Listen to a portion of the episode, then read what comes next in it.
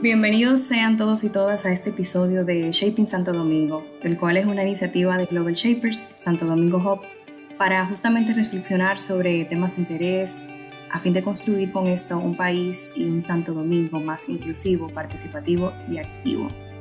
El episodio de hoy está dedicado a conocer y conversar un poco sobre la donación de sangre en República Dominicana.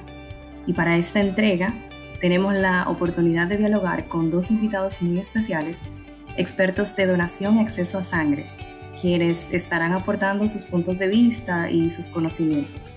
Para mí es un placer dar la bienvenida, eh, por una parte, al doctor Sócrates Sosa, quien es hematólogo, egresado del Hospital Salvador Gutiérrez. Em, el doctor Sosa, en su trayectoria educativa, ha realizado un diplomado en bancos de sangre del Tecnológico de Monterrey y en el ámbito profesional, pues es médico hematólogo del Instituto Dermatológico y Cirugía de la Piel, doctor Humberto Hogar Díaz, coordinador médico del Banco de Sangre y médico hematólogo en el Hospital General Plaza de la Salud, y también es médico hematólogo en el Centro de Obstetricia y Ginecología.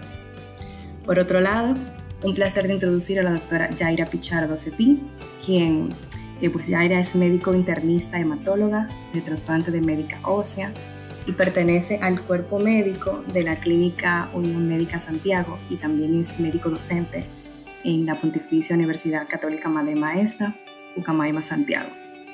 Muchísimas gracias a ambos por aceptar esta invitación, compartir con nosotros en esta, en esta entrega del podcast. Para mí, Lisette Cuevas, es un placer acompañarme en esta tarde de mi colega Priamo Simón, con quienes estaremos compartiendo esta entrega. Antes de iniciar, pues eh, les dejo con Priamo para quien sabe también brevemente sobre el proyecto de nuestro hub que está llevando actualmente sobre el tema de donación de sangre llamado Blood Flow. Gracias, Lisette. Ciertamente, como saben nuestros oyentes, Global Shaper eh, realiza proyectos que son realizados ciertamente por, por, nuestros, por nuestros voluntarios, por nuestros participantes, en donde el último proyecto que hemos decidido emprender se refiere al flagelo de la donación de sangre. Como nuestros oyentes saben, o los pocos que han tenido experiencia, al momento de realizar una donación de sangre es una travesía y nosotros en Global Shapers hemos detectado ese problema y hemos decidido tomar cartas en el asunto. Eh, hemos, nosotros hemos realizado levantamiento de datos, como se puede constatar en nuestra página de Instagram. Hemos reunido varias iniciativas en nuestro país que, facilitan la donación de sangre, que lamentablemente, a pesar de tener un hemocentro desde el año 2020, todavía no se encuentra operando y por eso eh, en el día de hoy en hospitales públicos, privados, seguimos teniendo este problema. Eh, en ese sentido, y tratando de concertar estos sectores y evidentemente darle una mayor visibilidad a este problema, hemos tratado de conmemorar eh, el Día de la Donación de Sangre con la presencia de estos dos grandes doctores. Para comenzar, quisiéramos preguntarle eh, a cualquiera de los dos doctores que se encuentra presente, al doctor Sócrates, a la doctora Yaira, desde su perspectiva, actualmente, ¿cuál es la situación de la donación de sangre en la República Dominicana? Este, hola a todos, muchísimas gracias por la invitación. Este, bueno, lo más preocupante en, en el sistema de donación sanguínea en nuestro país es que haya una donación rigurosa de manera voluntaria altruista y no que eh, el abastecimiento de sangre en los centros privados y públicos se base en la donación por reposición. Yo creo que hay un poquito de apatía en cuanto a la población en general, médica y no médica, realmente. ¿Por qué? Porque al momento en que levantamos campaña para concientizar a la población en general, incluyendo a los colegas médicos, en la, real, en la realidad o en la grandeza del problema en el que está sumida República Dominicana en cuanto a la donación de sangre, sangre, cualquier hemocomponente, yo siento que hay un poquito de apatía. Las personas muchas veces, cuando están involucradas en el problema, se dan cuenta de la necesidad real. Entonces, por ejemplo, en nuestra plataforma donantes.com.do nos hemos visto en la necesidad de solicitar un, un donador o alguien que se inscriba como futuro donador cuando esa persona se acerca a la plataforma eh, con la finalidad de buscar un donador. Entonces le pedimos que alguien se inscriba y ellos, quien está en el momento, en la situación, cursando con la necesidad, ven esto como una gran limitante. Y realmente de la familia entera no aparece nadie que se quiera inscribir a ser un voluntario futuro donador. Por ejemplo, este 14 de junio estábamos en el Boulevard de la Clínica Unión Médica del Norte e invitamos a muchas personas a que entendieran un poquito de la necesidad. Muchas personas muy agradecidos se acercaron de una manera voluntaria, médicos y no médicos, enfermeras, eh, paramédicos, camilleros, de todo. Y realmente fue un, acto muy bonito. Y obtuvimos 76 nuevos este, posibles donadores inscritos en la plataforma. Sin embargo, todavía veíamos que había muchas personas que veían esto como algo como, ah, me voy. Eh, y, y, realmente eh, yo creo que debemos mejorar esta parte, que todo el mundo, y por tanto, ustedes son una parte central e importante porque son un portavoz, un portavoz de que existe un problema y están tratando de que jóvenes, personas de, cualquier ámbito de la vida de la República Dominicana entiendan que es un problema real y que todos unidos debemos de buscar soluciones para este gran problema. Mira, respondiendo a la pregunta, yo creo que la situación de la donación es crítica en el país, eh, porque al margen de que se puedan estar haciendo intentos de tener listados de donantes, cuando la gente sale a querer donar, muchas veces no encuentra ni siquiera dónde hacerlo con las condiciones requeridas para donar sangre cómodamente. Entonces hay que estar claro que hay que comenzar por crear las condiciones para que los donantes reciban la atención que tienen que recibir al momento de donar. Siempre he postulado que los listados de donantes pueden resolver una situación de momento, pueden resolver una situación de un familiar porque tú eh, consigues un donante en una plataforma que de pronto puede hacerte el acto de donar. Pero de acuerdo a las estadísticas, cuando yo tengo un listado de 4.000 personas que están dispuestos a donar, solamente en la primera, en el primer descarte, habrá una merma de cerca del 30 o el 35% de ellos que no van a poder donar en el momento por las diversas razones. Tengo gripe, estoy enfermo, estoy fuera del país, estoy fuera de la ciudad. Entonces ya a partir de ahí comienza una merma en lo que tiene como, como donantes potenciales en un listado mientras estemos basando el, problema de la sangre, mientras querramos descansar en listados y en personas con, que quieren donar, así las cosas no van a caminar.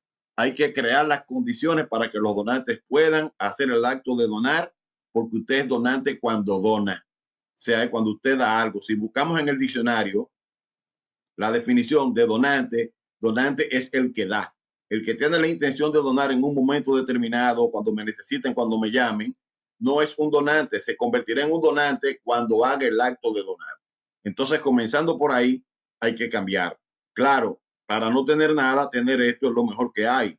Lo que dice la doctora lo comparto 100%. Yo que tengo ya unos 25 años en, este, e, e, en estos menesteres, yo digo que las cosas han ido evolucionando para mal, pero muy para mal, porque anteriormente no existían las redes sociales, se colocaba un cintillo en la televisión o se, o se colocaba un anuncio en la radio pidiendo a alguien que, que se convirtiera en donante porque había una urgencia y la gente llamaba con la intención de donar.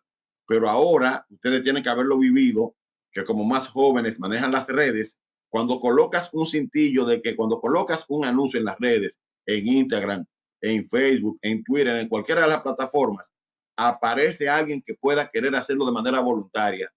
Pero la mayoría de veces, vamos a decir una gran cantidad de veces para no ser tan categórico, aparece el donante que te dice, ¿y qué hay para mí? ¿Y qué me van a pagar para yo ir? ¿Y qué voy a conseguir yo a cambio de eso? O el altruismo, el desinterés con el tiempo y con las nuevas plataformas se ha perdido definitivamente y eso se ha convertido y va a seguir siendo un gran hándicap para la donación voluntaria de sangre en el país. Es interesante, como ustedes comentan, que se reconoce como un problema eh, la situación actual de acceso a sangre en todo el país, en República Dominicana, algo que se extiende un poco más allá de las condiciones que estamos observando en Santo Domingo actualmente. Eso me vincula quizás a otra pregunta para ampliar un poquito la conversación.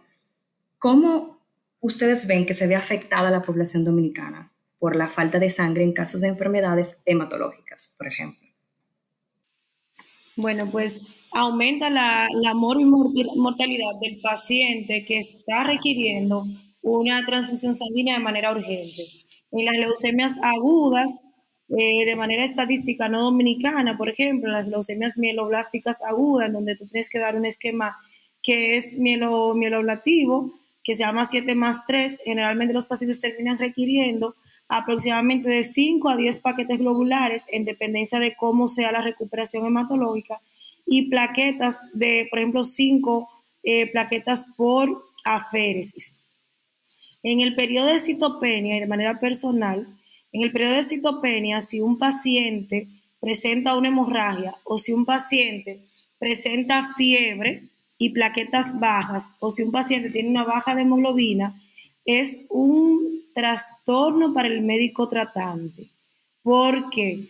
Porque en ese momento empieza un problema. El paciente está sangrando, no tenemos plaquetas disponibles. Doctor, ¿usted podría aclarar qué significa citopenia? Son bajas de células, anemia, plaquetas bajas, glóbulos blancos bajos. Todas las células sanguíneas de manera esperada, con la quimioterapia intensa que se debe de dar para poder tratar esta enfermedad, es esperada que aparezca en el día 7 y que se puede tardar hasta el día 14 eh, hasta el 18 después de una quimioterapia de este, de este tipo. Entonces, pacientes que se encuentran así tienen alta probabilidad de complicación con hemorragia y muerte si no se le hace la transfusión requerida en ese momento. El paciente entonces empieza con hemorragia del sistema nervioso central, que quizás, que eso es el cerebro, para que ustedes entiendan, que quizás ese paciente tenía la posibilidad de con una transfusión oportuna, porque a veces los familiares tardan hasta dos días con 10.000, 15.000 plaquetas que tienen riesgo inminente de hemorragia más fiebre, y en ese momento entonces el paciente se fallece quizás con la posibilidad de obtener una remisión completa con el esquema de quimioterapia y quizás ya en la fase final de recuperación de la médula ósea. Ese es un, caso hablando de un paciente oncohematológico que no es lo más frecuente. Vamos entonces a los politraumatizados. Vámonos entonces a los pacientes que entran a quirófano, quizás con una cirugía de urgencia, con un parto, con una cesárea, quizás en ese momento no se, no se previno que la paciente iba a desencadenar un, un parto pretérmino, que la paciente tiene una placenta, un desprendimiento abrupto de placenta, por ejemplo, esos pacientes, cuando no se le hace una transfusión en el momento requerida, requerido, aumenta la mortalidad porque se desencadena lo que es una coagulopatía de consumo, el paciente puede morir en choque hipovolémico, entonces realmente los pacientes se exponen a situaciones críticas que aumentan la mortalidad cuando no disponemos de bancos de sangre que tengan la capacidad de suplir las necesidades. Mira, eh, eh, siguiendo en la línea eh, lo que dice la doctora, lo que dice Yaira, no solamente para los pacientes hematológicos, o sea, el no tener sangre disponible muchas veces retrasa hasta procedimientos que son vitales para un paciente en determinado momento siempre que hablo de esto, cuando me preguntan, le digo, tristemente las estadísticas no, no, no, no reciben la información, o sea, no llega la información de cuánta gente en el día a día hay que posponerle un procedimiento de hemodiálisis, o sea, porque tiene una insuficiencia renal, porque no hay sangre para dializarlo. ¿Cuántos pacientes hay que suspender una cirugía cardíaca porque no tienen los elementos, o sea, no tienen la sangre almacenada, no tienen la plaqueta para poder someterlo a un paciente a una cirugía cardíaca? Lo mismo pasa con los pacientes oncohematológicos. Muchísimas veces nos encontramos que los, cirujanos no quieren, por temor a colocar al paciente una, un catéter, o sea, un catéter, una vía central para poder aplicar una quimioterapia porque el paciente no tiene plaquetas.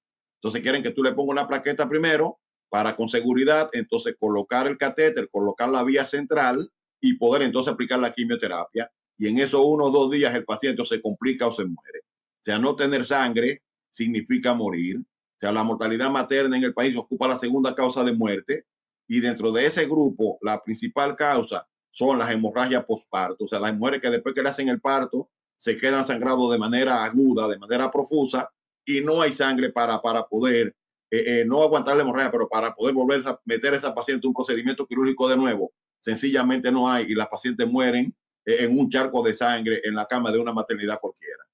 Ok. Doctor, usted mencionó algo sumamente interesante hace un momento, de que a pesar de que los problemas tienen mayor exposición en las redes sociales, no obstante, hay menos compromiso, digámoslo así. Y yo mismo lo he vivido en donde buscándole sangre a mi madre, que precisamente también se trató en la, en la Plaza de la Salud, yo tenía un listado, yo llamaba a una persona y una persona, recuerdo que me dijo, yo le he dicho 20 veces que me quiten de ese listado, porque yo no voy, yo no quiero estar ahí. Y mi pregunta va en ese sentido eh, que usted mencionaba que los últimos 25 años no se ha avanzado mucho. Precisamente, eh, recientemente, el, doctor Singh, el director del, Hemocentro Nacional, comunicó de que en, en, la ciudad sanitaria se iba a empezar con un plan para que ya a finales del año 2021 la sangre sea declarado como bien público, por lo menos en la ciudad sanitaria. ¿Usted cree cuál problema, usted que ya está dentro en los últimos 25 años, casi, casi tres décadas, cuál problema usted ha identificado dentro de este sistema que lamentablemente eh, todavía tenemos? Mira, es que no es problema de que el doctor Sin diga que a finales, que, que en octubre, que en diciembre, que en noviembre la sangre va a ser constituida como un bien público. Eso no es un problema del hemocentro, eso es un problema legal, eso es un problema de la constitución de la República que consagra que el Estado tiene que garantizarle a los ciudadanos su salud y, dentro de la garantía de la salud está justamente tú tener sangre disponible para la gente que la necesita. Entonces, esto no es, esto no es cuestión de un discurso bonito ni de ponerle palabras bonitas ni en papeles, es cuestión de que se haga una realidad. Ahorita fuera de, fuera de, fuera de récord hablábamos y alguien mencionaba que tiene que haber una ley. El país tiene que abocarse a hacer una ley nacional de sangre en donde se consigne la sangre, cómo se va a utilizar y cómo se va a servir a la población. Si no hay una ley, si no hay una disposición, por un lado vemos al doctor Sin hablando del bien público, pero por otro lado veo la red, la red de servicios, o sea, la red, el Servicio Nacional de Salud, llamando a la población a donar sangre en los hospitales, en los hospitales de la red y llamando a que la gente done donde quiera. Entonces no entiendo. Tenemos un hemocentro que está en condiciones de centralizar, que fue construido para centralizar todo lo que es la colecta, la distribución, la producción de sangre, la distribución de pan donde se necesite. Y y por otro lado, tenemos el servicio entonces pidiéndole a la gente que done sangre en el hospital que está al lado del hemocentro. Entonces no entiendo cómo podemos hablar, cómo podemos querer tener sangre centrada si estamos cada uno actuando por nuestro lado. Lo primero que tiene que haber es una ley nacional de sangre. El país tiene que abocarse a hacer una ley nacional de sangre y para eso tiene que contar con todos los elementos de la sociedad, con toda la persona, la sociedad civil, la academia, eh, la sanidad militar, eh, el Colegio Médico Dominicano, el Colegio de Bioanalistas, entonces con ustedes como sociedad civil, para hacer esa ley que abarque donde todo el mundo aporte, donde todo el mundo ponga su parecer y que se haga de consenso lo mejor para el país. Eh, no puede ser porque mientras la sangre se piense que se maneja de una forma en el sector público y que se maneja de otra en el sector privado, no vamos a tener sangre disponible nunca, porque tristemente nuestros usuarios de los hospitales son los que menos recursos tienen, son los que tienen eh, calidad de vida inferior y es donde justamente quizás no vamos a encontrar la cantidad de donantes que requerimos para darle sangre a ellos mismos. Entonces vamos a tener que buscar esta sangre en los establecimientos privados, en la sociedad que tiene mayor ingreso económico, que tiene mayor acceso a todo, que son los que van a donar. Pero ¿cómo yo convenzo a los que tienen mucho de que tienen que dar para los que tienen poco? Porque el ser humano por naturaleza es egoísta. Si yo voy a dar, ¿qué, me voy, a recibir? Entonces vas a recibir sangre cuando la necesites, igual que la va a recibir aquel. Si no logramos eh, eh, poner en sintonía a todo el mundo, eh, públicos, privados, sanidad militar, vamos a seguir teniendo los mismos problemas porque los de arriba no van a donar para que los de abajo tengan y los de abajo no van a poder donar ni siquiera para ellos mismos por las condiciones de vida que tienen, que no tenemos que entrar en detalle acá, pero para ser donante hay que tener buena hemoglobina. Y si usted no se alimenta, no va a tener buena hemoglobina. Entonces tengo que tener el público de arriba que me va a donar, lo poquito de abajo que me va a donar para darle a todo el mundo de manera universal. Y eso está muy interesante. O sea que claramente tenemos una línea muy eh, claramente cruzada y es que, por un lado, y me quedé como muy puntualmente con algo que nos comentaba doctor Sosa, que es que no tener sangre implica morir. O sea, conocemos que tenemos pocas opciones de donantes en el país, altas posibilidades de riesgo, bajas posibilidades de recuperación, ciertamente pues son condiciones que se escuchan totalmente alarmantes.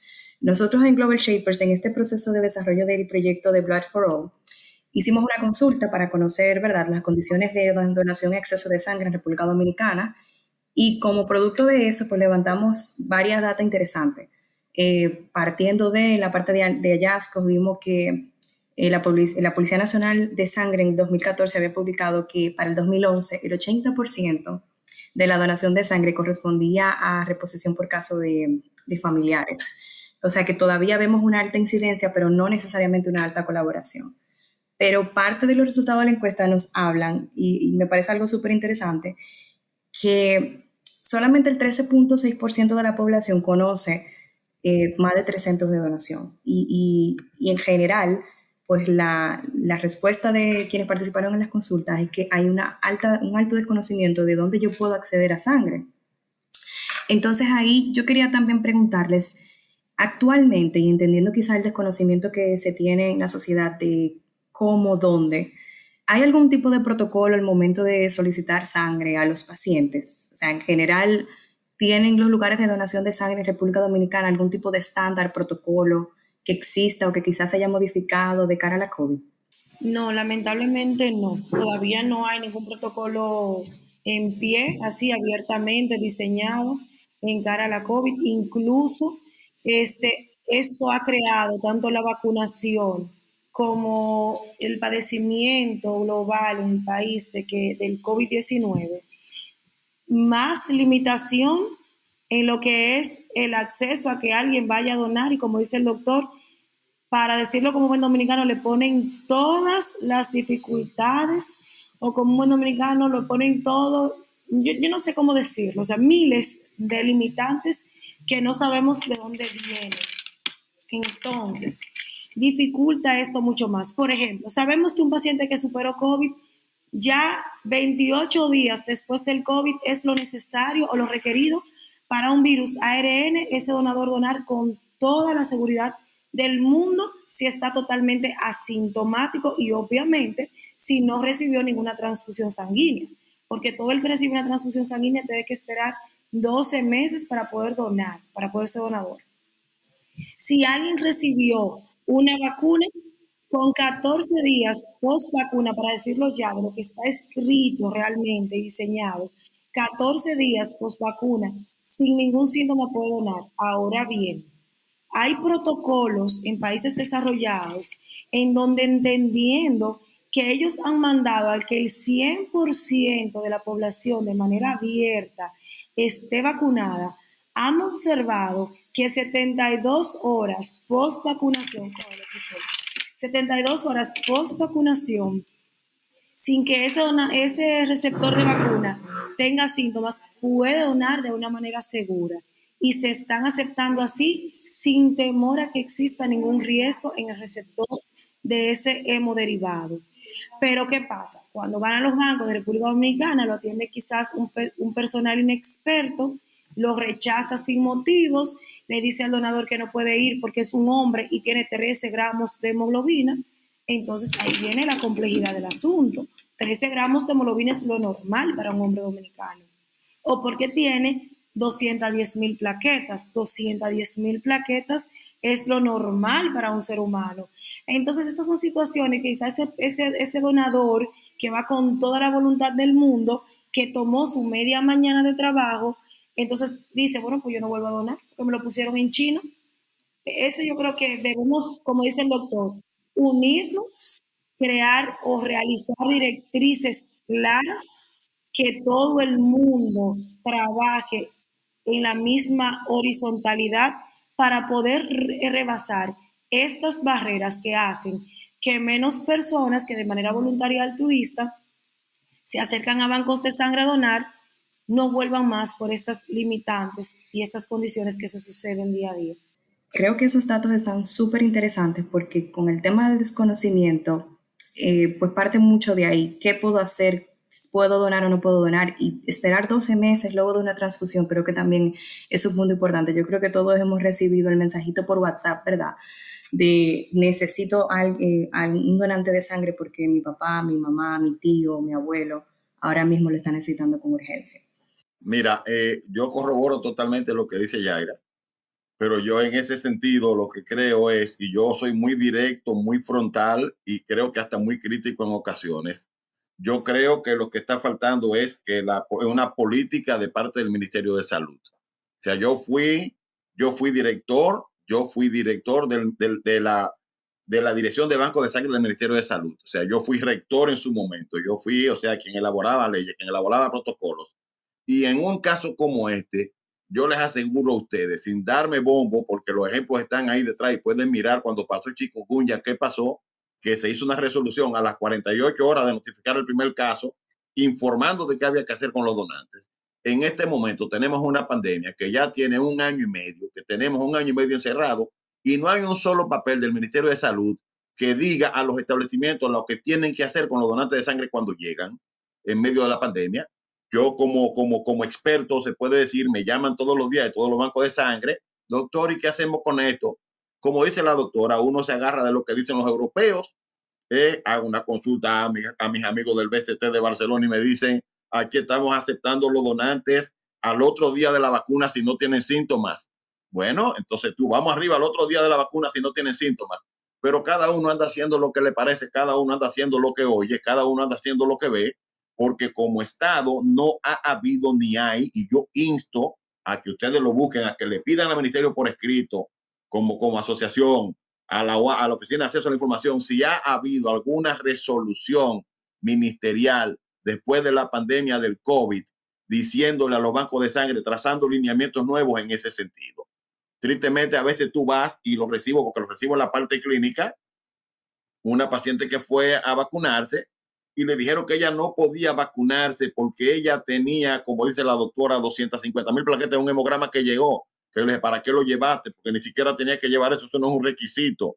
Sí, pero como yo a veces tengo la plaqueta alta y me la mandaron a mí, entonces te puedes vacunar, no tiene ninguna contraindicación porque el desconocimiento que hay, y no puedo pedirle a una enfermera auxiliar que está poniendo inyecciones, ni a un estudiante de medicina que está llenando tarjetas allí, ni a una secretaria que sepa, pero sí puedo, tengo el deber de exigir al Ministerio de Salud que haga unos lineamientos para que esa persona lo tengan ahí en el banco de sangre y que sepan a quiénes pueden aceptar y a quiénes pueden rechazar.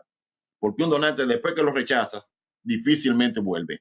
Después que tú me rechazaste, mira que fui porque tengo un problema con un familiar, porque no es generalmente lo voluntario. El voluntario puede entender, mira, ahora no puedes porque recibiste plasma convaleciente en tu COVID, eh, puedes esperar un año, lo va a entender. El que no lo va a entender es el familiar que va porque tiene su hijo enfermo que necesita sangre, tiene su papá que tiene una leucemia, necesita sangre, y tú le estás diciendo que no puede.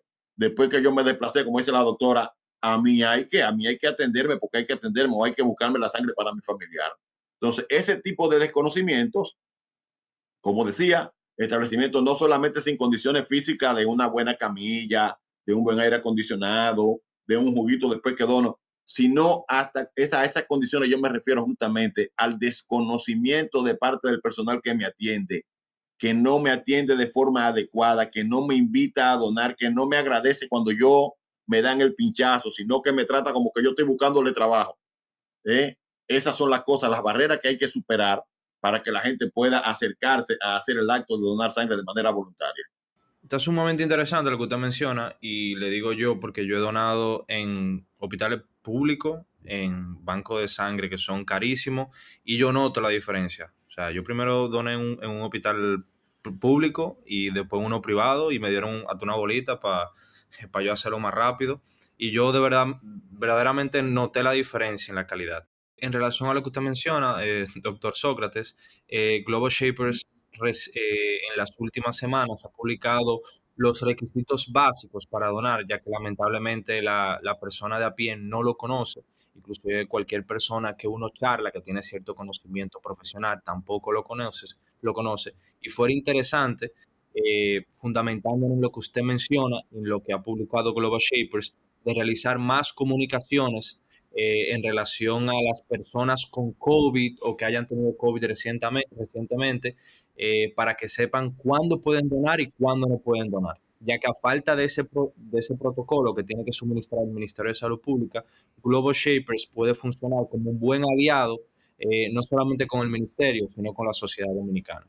Así es, yo creo que ya como última pregunta y viene acompañada también de un comentario, eh, bueno, también a raíz de la consulta, y, sí la comento porque es como data actualizada que se recabó en el 2021, ¿verdad? En este año, 87% de las personas eh, mencionó que o ha necesitado o conoce a alguien que ha necesitado eh, donación de sangre específicamente. Entonces, hay una preguntita, ustedes que son los expertos y que viven esto al día a día, ¿ustedes cómo consideran el nivel de interés de, de la sociedad hasta la fecha en materia de acceso a sangre?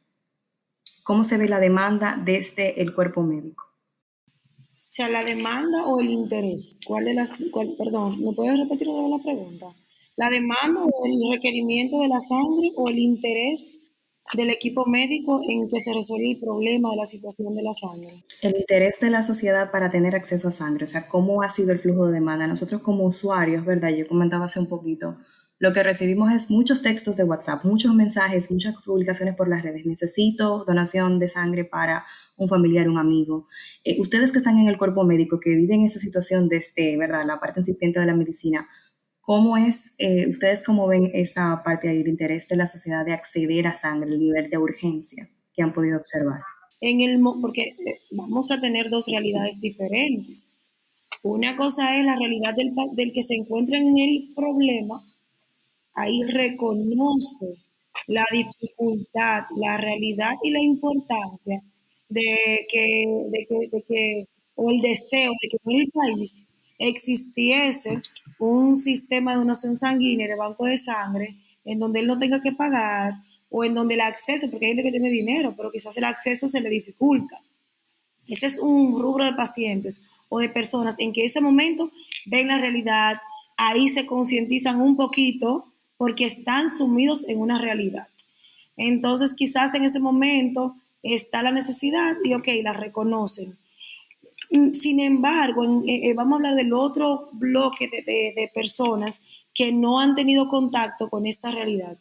Yo creo que se necesita concientizar más y educar más a la población de lo que significa el compromiso social con el bien común y con la donación sanguínea de manera altruista, de manera voluntaria, de yo entender que yo como ser humano tengo el compromiso y el deber de tomar una media mañana para ir a, aportar en un bien común, que hoy voy a hacer un bien común por otro, pero que mañana puedo ser yo que me encuentre ante esa necesidad y que al favor y al beneficio de un buen voluntario, que como yo lo estoy haciendo en este momento, mi vida puede tener una decisión importante en una vida o en una muerte. Entonces yo creo que se tiene que trabajar muchísimo más con la educación de la población. Estamos muy deficientes en lo que es la educación de la población en esta realidad. Mira, yo eh, todo lo dicho, dicho está y es así, 100%. Eh, falta mucha educación, yo en el año 1987, 97 específicamente, la OMS hizo un trabajo, la OMS, la Organización Mundial de la Salud, se hizo un trabajo en, en siete países de la región, un estudio antropológico de lo que pensaba la gente sobre la donación de sangre. En ese momento el dominicano decía que no donaba sangre porque nadie se lo pedía. ¿Eh? Nos quedamos de una sola pieza porque ¿cómo va a ser? Claro, nadie se lo pide. Cuando digo nadie se lo pide, una forma de pedirlo es con una campaña televisiva, una forma de pedirlo es con una charla en una escuela, una forma de pedirlo es con una charla en una iglesia, una forma de pedirlo es en la universidad, hablarle a los compañeros de estudio de que la gente está necesitando y que vayan de manera voluntaria. Uno. Segundo, mientras, mientras sigamos pensando que el sistema va a manejar la sangre solamente en los casos de emergencia y que tenemos que salir para el hospital a donar o para el banco de sangre a donar, seguiremos fracasados. Seguiremos fracasados porque particularmente, como digo yo, a mí nadie me va a mover a que yo salga a las 11 de la mañana. Yo vivo eh, a 40 minutos, 45 minutos de la Plaza de la Salud para ir a donar sangre. Si yo voy a donar sangre, voy a poner mi brazo de manera voluntaria. No es justo que yo consuma mi tiempo, gaste mi combustible, que pague el parqueo para ir a donar sangre. ¿eh? La donación de sangre tiene que salir de los establecimientos. La donación de sangre hay que acercársela a la población. La gente tiene que sentirse que es importante y que le están, están yendo donde él a buscar algo que él tiene dentro porque va a salvar la vida de alguien. Tenemos que quitar ese, ese cliché del medio. Aquí tenemos que cambiar. Y yo particularmente acuñé una frase hace años eh, que ya la he oído que otros la utilizan, pero es una frase mía, muy mía, muy personal, que digo que la sangre tiene que esperar por los enfermos, no los enfermos por la sangre. Eh, mientras tengamos esa mentalidad hospitalaria, de que la sangre está en el ámbito hospitalario, no vamos a conseguir lo que queremos. Hay que pensar diferente, hay que acercar la donación al donante. Eso que hicieron la, que hicieron la doctora ya en la acera del establecimiento, Perfecto, pero hay que hacerlo todos los días. Hay que hacerlo todos los días. Tristemente, este es un tema que políticamente solamente se toma, es una bandera que se esgrime solamente, se levanta, se iza cuando llegue el 14 de junio. Pasada la semana del 14 de junio, el próximo lunes estaremos a 21, ya el 22 en la agenda, no hay nada de qué hablar, no hay nada que decir de los donantes de sangre. Entonces no es cuestión de un día, inclusive lo hacen y lo han hecho por años, contrario a lo que yo postulo y a lo que he postulado.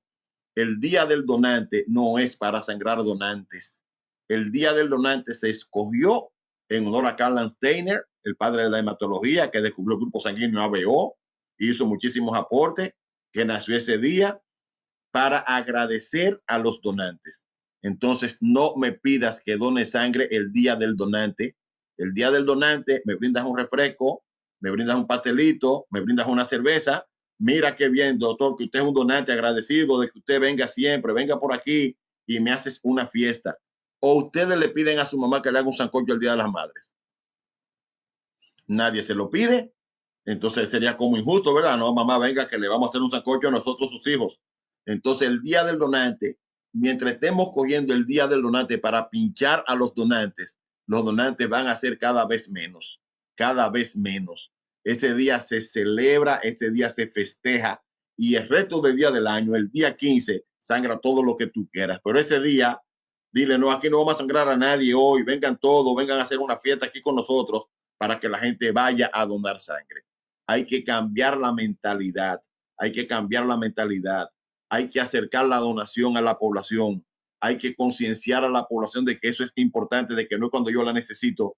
Si cuando yo la necesite voy a donar, me toma 45 minutos llegar de mi casa a la Plaza de la Salud. Si tengo familiar allí, la voy a donar 45 minutos de tiempo. Conseguir un parqueo que generalmente están llenos. Que el guardián de la puerta me explique dónde es el banco. Que el banco me, me asista. Pasaron tres horas, ya mi familiar hace rato que se enterró. Hace mucho rato que está enterrado. Entonces hay que cambiar esa mentalidad hay que apostar a esto que ustedes hacen, que ustedes están haciendo, a que se mantenga esto vivo, porque en la misma prensa, si ustedes buscan, ustedes pueden entrar a Google y buscar sangre, transfusión, buscar Día del Donante, y ustedes van a ver que cada 14 de junio, desde hace 20 años, 30 años, desde que se comenzó a conmemorar el Día del Donante, cada 14 de junio hacemos una bullita, ponemos una vejiga, decimos que vengan a donar, decimos que estamos aquí, sangramos dos o tres donantes, hacemos un gran corazón con, con vejiga en una plaza comercial y después de eso, ¿qué? ¿A dónde queda todo eso? En el vacío. Así no vamos a conseguir donación de sangre voluntaria. Maravilloso.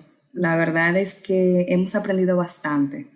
Doctor Sócrates Sosa, doctora Yaira Pichardo, muchísimas gracias por dedicar de su tiempo para compartir con nosotros su sabiduría, parte de su experiencia.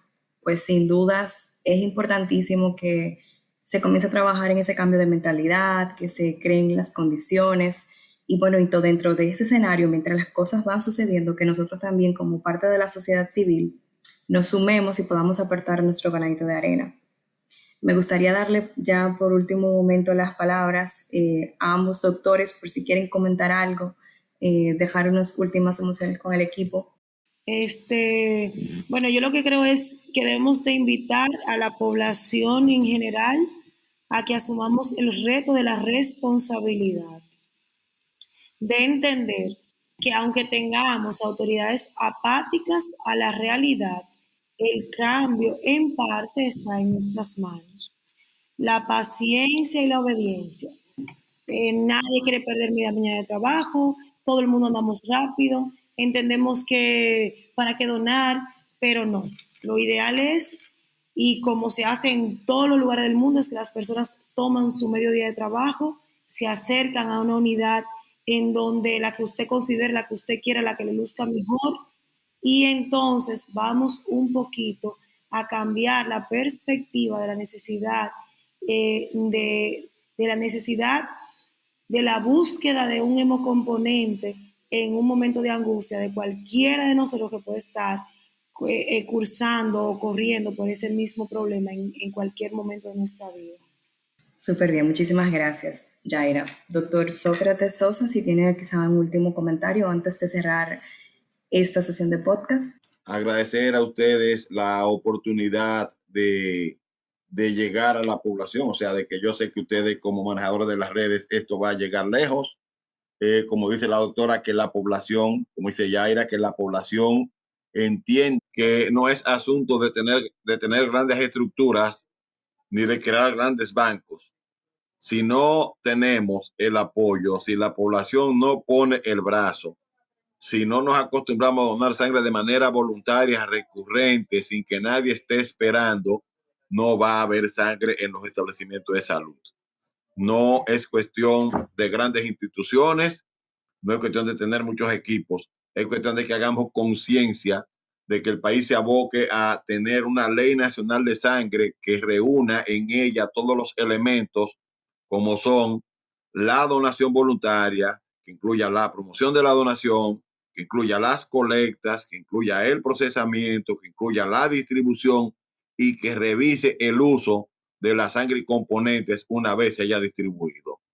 Con esto yo termino y reitero las gracias por la oportunidad de, de llegar a la población dominicana por este, por este medio.